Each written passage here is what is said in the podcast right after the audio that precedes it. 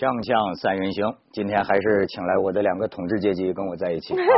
那正好是碰见我们二十周年大庆，十八的的锵锵的十八年这个小庆，嗯。所以说呢，允许我们这个自嗨三天啊。这只能嗨三天啊！不是，现在是第二天啊现在第二天，而且我们这个锵锵还搞了一个小活动，你嗯可以看看我们观众的这个网友的这个创作力啊我们把那个钥匙扣啊，嗯呃，寄给他们。现在我趁着你们俩在这儿啊，先公布一下这个获奖的啊哦，你可以看看他们几个做的漫画。现在这个，哇哦，哦，后面是你们历来什么来参加过你们节目的嘉哎宾是吗？，对，你瞧，哎，女嘉宾呢伟杰呀，小田儿啊，那个什么呀，又婷啊，天哪，那做的都不认识了。好玩吧？好玩吧？你再看下边。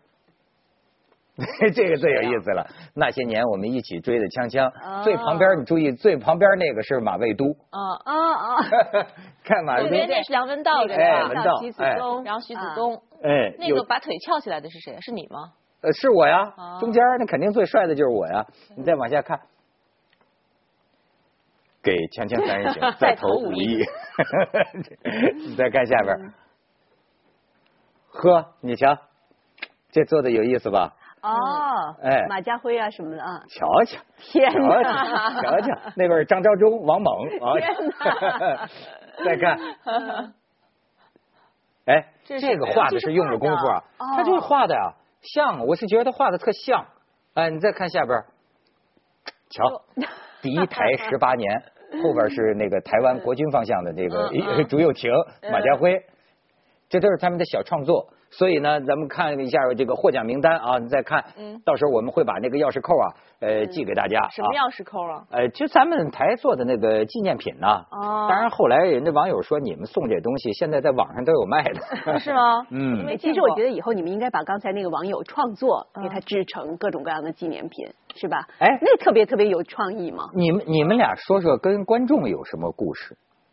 我平常真的，我有时候觉得我自己有点，但是性格使然，我跟观众真的没有什么太多的交往。我不知道格辉是，哎呀，我我是那种，如果要是人家给我写信、嗯写 email，或者是那个，反正不管用什么什么样的形式，有的时候甚至是他们给你们的信，嗯，我会收到这种哎，请代转刘长乐先生，请代转窦文涛、陈鲁豫什么的，我就会特别怕给人家耽误了。嗯我至少要交到你们的节目组，我也会转给老板的秘书，对啊，我都会这么做。所以不知道不知道会不会这样的话，那个大家就就更愿意给我。我觉得我我有时候在审视我自己的性格，我觉得我跟观众有一点点距离，是因为我内心可能不够自信。嗯我觉得我没有那么好，就是一旦你真的近距离接触我之后，我怕我会让你失望，还是什么？我觉得这可能是我的一个一个真实的一个心理的一个我觉我觉得你活在一个玻璃罩子里。没有，我不是嗯。活在一个玻璃罩，就是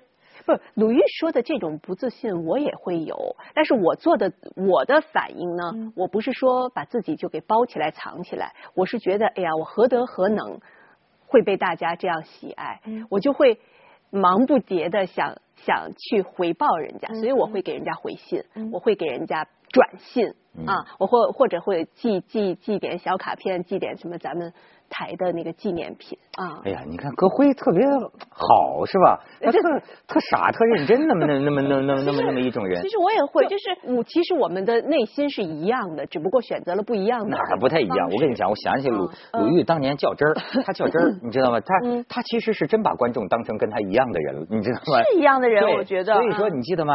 哎，呃，那是很早很早，那个时候你还很幼稚啊。我现在也很幼稚，我知道你要说什么，我对对知道，对我知道。就是说，人家有个观众啊，就是写信给他骂他，大概是说他做的节目什么不好什么不。是，是别的我都能接受。那次是什么？是九幺幺之后。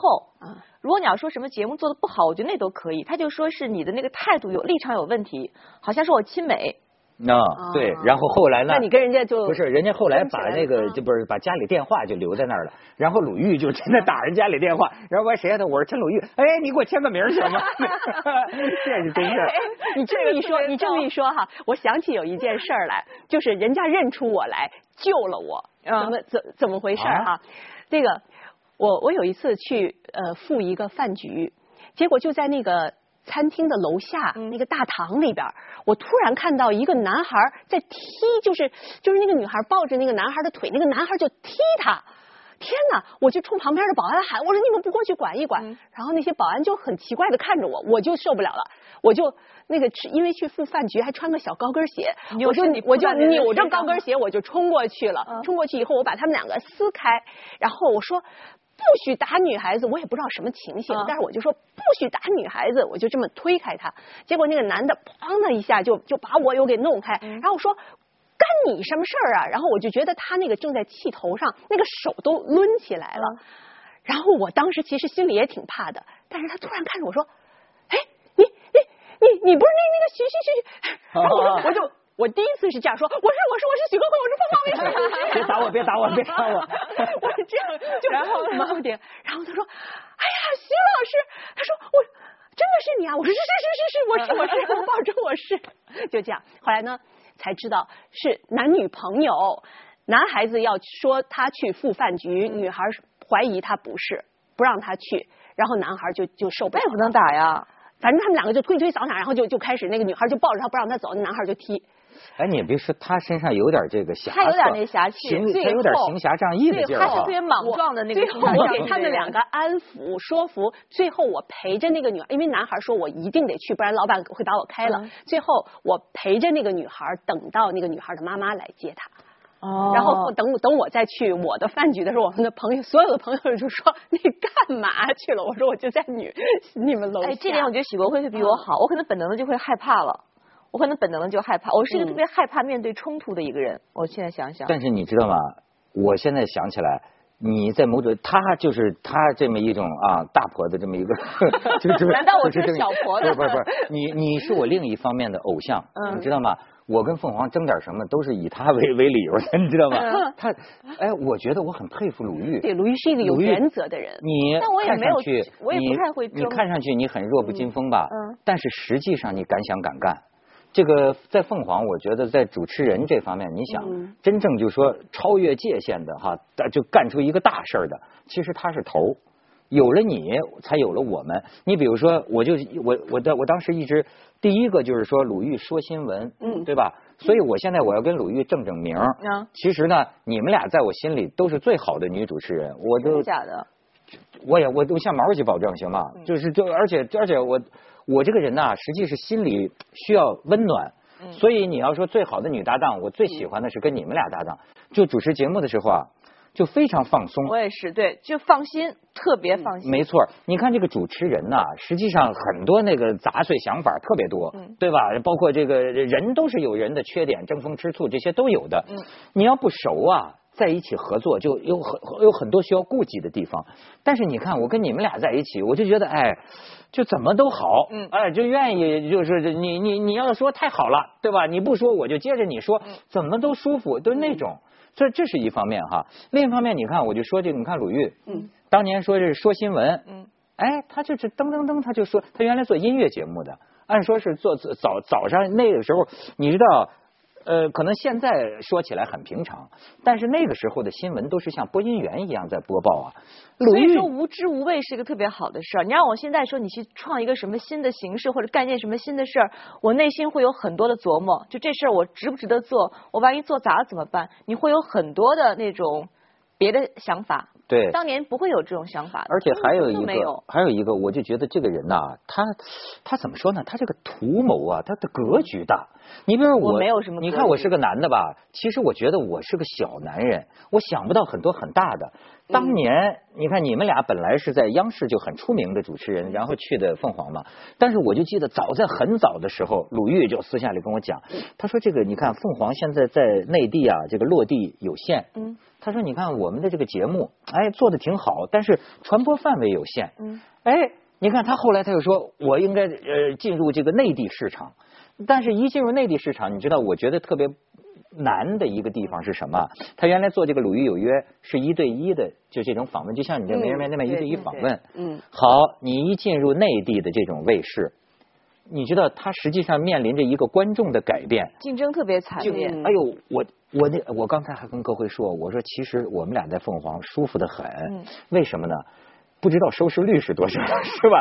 也不用没有，想现在，凤凰也有收视率啊。我也不看。反正你看，就是爱说什么就说什么，就是反倒有了一种放松，你知道吗？对他那个后来那个他那个制片人就讲，哎呦，你什么，你这个名这个节目的收视率啊，位置变动一位，对对对甚至人家采购你这个节目的价钱就变了，对而且一下子你看这个节目就变成大演播厅节目，而且甚至于这个节目的调性，我就认为得改变。我跟你说，凡事真的是一利必有一弊。你说好，它毕竟是不好；有不好，它最后一定是好，就是永远都是这样，非常我觉得非常怪异的。你为了要有更多的观众，你必须要把你的那个格调稍微的拉低，可能慢慢慢慢会给你内心不要拉低，就通俗，更通俗，更娱乐。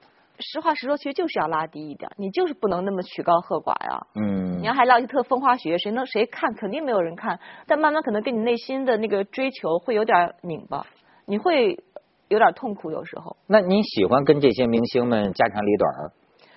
呃，不能太家长里短。其实我本身，我觉得我我的内心可能是个男人吧，我觉得。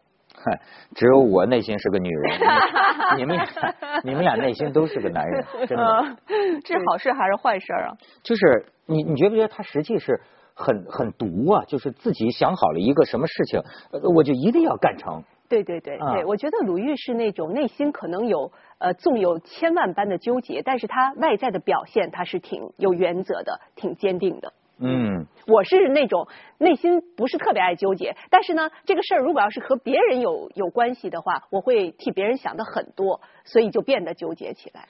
但是我有时候我也不知道，我有时候觉得我很有原则，但有时候觉得我还是很容易受外界的声音的影响的。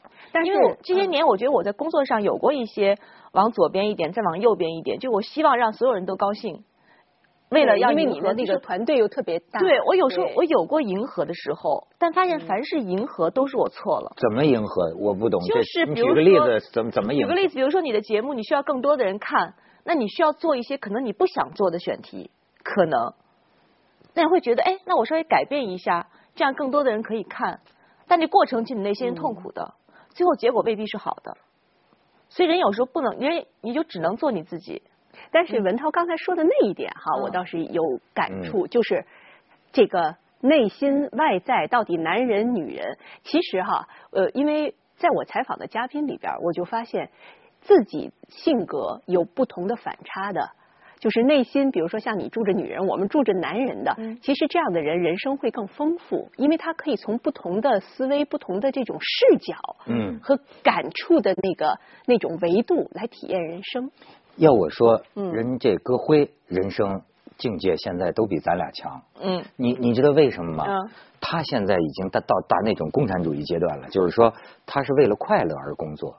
你你觉得，你不是吗？啊你不是吗？你也不肯定不是你也早就我得谋生啊，我得不是我得维持这个这个局面呐、嗯这你我因为我刚才问歌辉，我说你现在做这个呃名人面对面啊，你是不是就觉得哎呃是是是真的心里挺快乐？他说当然了，他说要不我就相夫教子去了。嗯我为什么还愿意干这个？你知道吗？这就是嫁了富翁的好处。他就他你知道吗完全可以不考虑钱的问题 甚至是自己搭钱，你知道吗？这来的嘉宾说有没有车马费，歌辉人自己掏腰包给你。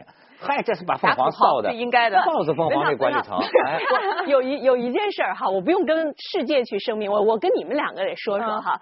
我结婚这么多年哈，就是一直到这个大概去年吧，然后我先生的秘书说那个。那个给你也办一张信用卡的副卡吧，哎，我说有这个必要吗？我说这么多年我家庭所有的开销都是我在付啊，然后我先生说真的吗？我都不知道哎，啊 哇，我说这个不懂得感恩的男人啊，他一直在用你的钱是吗？是的，关键是我们，但是。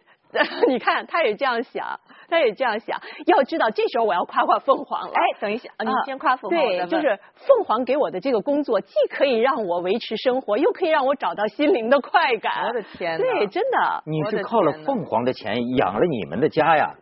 那是还是足够的，足够的呀，是足够。你足够的。你家吃多少哎喝多少啊我们我们家庭生活的要求并不是太高的呀那，你老公那钱都到哪儿去了呢？我从来不管。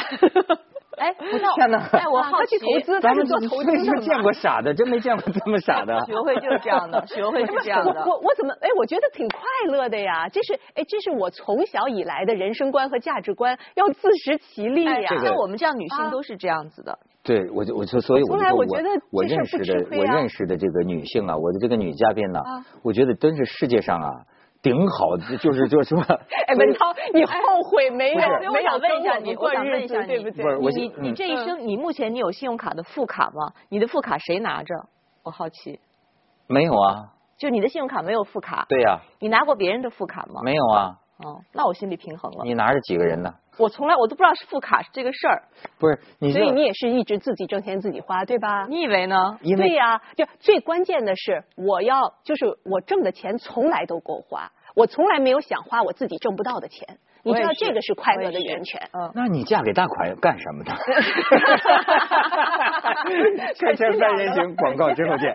嗯，哎，你觉不觉得刚才歌辉那个语气，嗯有点像是那种，就是说开新闻发布会澄清关于他那个被包养的那种，有点那个语气哈。我花的都是自己的钱，这么多年靠凤凰的工资是够的，是吧？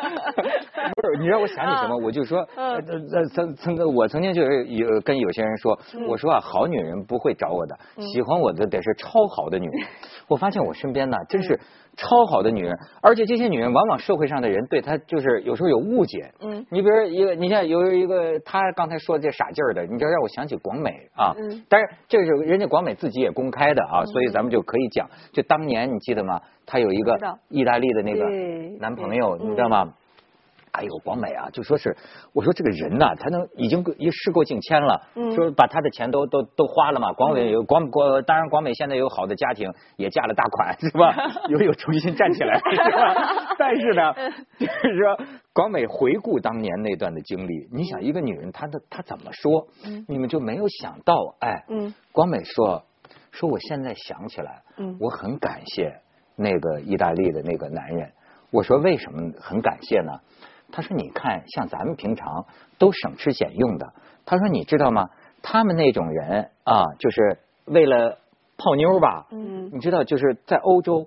他说我过，我曾经过过什么样的生活？就是在维也纳最好的歌剧院听完了歌剧，就登上了这个这这个私人飞机，就可能去到了罗马，到了一个什么呃呃，就去吃一个最高级的什么晚餐，然后又到哪儿？他说我过的是那样的那个生活。他说如果不是因为他，我自己永远不会去这些地方消费。嗯所以他现在想起来，因为有了这段经历，他得以享受了一下这个世界上的高消费。然后那他的心态好好。不是，问题是什么呢？有一次跟我回来说，说是那个迪拜那个酒店，就那个船还是七星级酒店说嗯他住那个总统套房啊，嗯说如何如何好，这总统套房说什么一晚上，我记我记不清，好像相当于。二十多万港币啊什么的，后来我就顺口问了一句，我说那花的是你的钱吗？他说当是他的钱了 花的是我的钱。广美是一个十分打拼的一个女孩子，嗯我身边真正比较娇气的只有鲁豫，得了吧，哎但我再说广美的心态特别好。如果是我的话，我会一直恨着那个挺渣的人。对对，你看他说明你心里没，放下他。所以我就说嘛，人生真的你不需要跟别人解释，就永远不解释，嗯，不解释不抱怨，因为解释了。所谓真相，其实存在吗？你永远只相信你相信的，解释没有用，嗯，这个不解释。也是上了岁数刚才文涛，对不起啊，我没我这点我就你就忘了，你卡掉刚才那一段，我没我不需要解释了。我花的是自己的钱呢。我没有花掉花掉广告之后见。你看，就是二十年啊，我跟你讲，就是人生的这个两头。在呃最二十年前呢，你那个时候的任性随意啊，是一种两小无猜的阶段，确实没什么负担。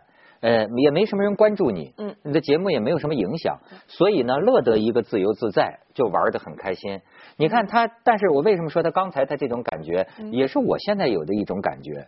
你知道，这二十年来，当你意识到，你像就像歌辉，他考虑周围的人，他考虑的东西多的时候啊，慢慢的你就会濒临崩溃，会有这么一个阶段。但是呢，有的时候就是到了一个中年危机的一个时候吧，会有一种往坏里说叫自暴自弃，嗯，往好里说就叫爱谁谁。就是你知道，呃，你选择做一件事情，你然后呢，你过去呢就总是在想别人会怎么怎么想我，嗯，我做了这件事情呢，他们会这么以为，他们是那么都是那些小市民的想法，但是呢，你被这些想法绑架。可是呢，你我现在就有你这种体会。我现在觉得，哎，我管你们怎么想呢？我要真想做一个事情，我就去做了。呃，你永远不知道我心里为什么要去做，而且我也没有必要让你知道。我还跟你不一样，我还是会很在意别人的看法跟想法，其实我是很在意的，但我只是让自己你不去听，不去管，不让那个声音去影响到你。我跟你说，那那那个呃，比如说网友那个说你的那些话或者留言，你看吗如？果我我不看，如果我听到，我觉得我内心不管真还是假，我内心一定会会难受，会不高兴的，因为我觉得我没有那么强大。但我觉得我该听到的，我一定会听到。那我就不要让自己平添很多没有用的那种烦恼，因为我内心不够强大。我觉得哎就像一开头的，我也不知道为什么，为什么我碰见的所有人都老拿你的瘦来说事儿？你觉得这个有困扰吗？我一开始有，现在就已经觉得习惯了，而现在也没有太多人老说了。就一开始我，而且我觉得有点较劲，就是我就是你知道我我我自己都觉得这个很奇怪，就是嗯有不管是好意还是歹意嗯，所有的人好像见到我，呃对对，似乎谈起他没有别的事情，就是说，因为我也哎呀他怎么那么瘦啊？因为我也的确没别的事儿，所以那就只能说点这个呗。那咱俩闹个绯闻，估计没有人说这个瘦。然后我真就有点较劲。那就说你干嘛给一个那么瘦的人闹绯闻？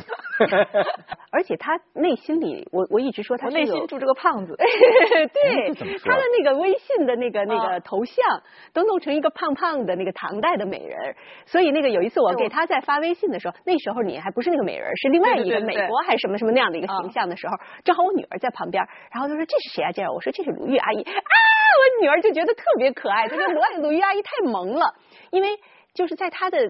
在她看来说，鲁豫阿姨那么瘦，但是她给她给自己的那个那个微信的图像弄了个胖子，因为我内啊心住着个胖子。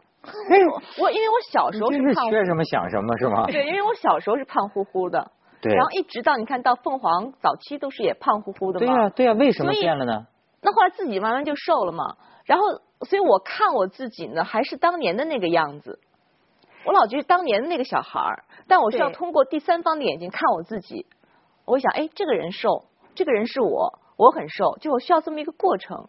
我们刚刚开始住在就是刚刚开始我们在香港住在一块儿的时候，我不知道你还记不记得哈？我就有一次咱们两个就也不说什么是杂志上的那些男明星啊还是什么，嗯我大概就言谈话语中表达了，就是对于那种特别胖的男人我不太喜欢。嗯然后他当时还特别恶毒的就这样看着我说，哼。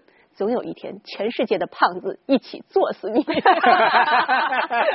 是吧？想有意思看到对是吧？我我嗯我我内心对于胖子是有一种天然的一种一种 一种亲近感一种保护跟亲近嗯感。嗯，对，所以他其实他那你那个时候觉得我胖吗？我现在老觉得当时你是胖乎乎的，对不是个胖子，是胖乎乎的。所以嗯他内心里的潜台词就是不许你们歧视胖子，也不许你们对瘦的人有偏见。嗯这是他内心的嗯，台词。我我内心这一点就是嗯，他实际特执拗，你觉得是不是？轴，我比较轴。他有一种轴劲儿。那对但是您要说胖瘦呢，那就搁辉，我就觉得很很厉害了。我那天还问你呢，我说嗯这个生了孩子的啊，嗯，那么快速的要捡回到这个，我不算快的。你看现在的这些，就是呃，活跃在目前的，嗯啊、女艺人、女明星什么的，都是几乎就是生完以后唰摇身一变。我还我费了半年的功夫才瘦下去，而且是若普。有一天、就是大概我生孩子以后对吴若普，嗯，大概大概三三个月，在那个电视上，然后他的真是好朋友、好哥们儿才会这样说，当即发了一条短信说：“戈辉，你要是还想再干这一行，嗯你还还想再出现在我们面前的话，赶快给我减肥去。哇，能让洛甫说出那样的话不容易，我觉得。哎，葛辉实际是个阳光，他是个特别他很从生活中容易享受到幸福跟快乐的人，我我我我比较大线条嘛，接地气。他比咱俩容易快乐。啊，嗯他是就阳光的，要活动，而且永永永远是朝气蓬勃。我过去老说他，我说你像是那个那个什么银河少年歌唱团那个出来的那个，他以前就是吧，好像。是吗？我没去过合合唱团，就是他是那种范儿，就是那种哎，到一个地方啊，就是要要要蓬勃啊，要嗯你记得就是哎就文涛打羽毛球去，打羽毛球去，整天他老发动。咱们在那个香港黄埔花园住的时候嗯，我们俩打羽毛球，哎呦，他让我打到打到晚上九点都，打香港警察来了。我记得我我在我在家里面 躺在那儿，我我躺在那儿看各种各样的碟，我记得。我看各种各样的碟，然后你们去打羽毛球，还打篮球什么的，我记得。所以你知道香港人就是你记得吗？嗯。警察来了，真的咱们俩你你看你这你又完全忘了这段我咱们俩打羽毛球，我当时我说香港人怎么这么孙子？因？为过了过了某一个时间是吧？他投诉过了某好像是好像是九点晚上九点，咵，两个香港警察就来了，说你们你们你们干嘛干嘛？说说说说有人投诉你们。嗯我说我我说谁投诉呢？那警察往上一看，我说香港人也够轴的。能瞄着眼呢。有一个人拿着电话就往下看呐、他就看警察要要抓他。嗯我的天哪！所以你像当年我们有过这样的这种，所以你们是早期在那个香港给大陆的那个居民造成不好影响的。对 勇闯禁区啊，还有当年我们俩都失忆了的那一晚上，对就至今不知道是睡在一个是在五楼吧？咱们住五楼。对对对对，然后我还带了那个大牛头，对对对，一直放在那个窗外面我。从云南回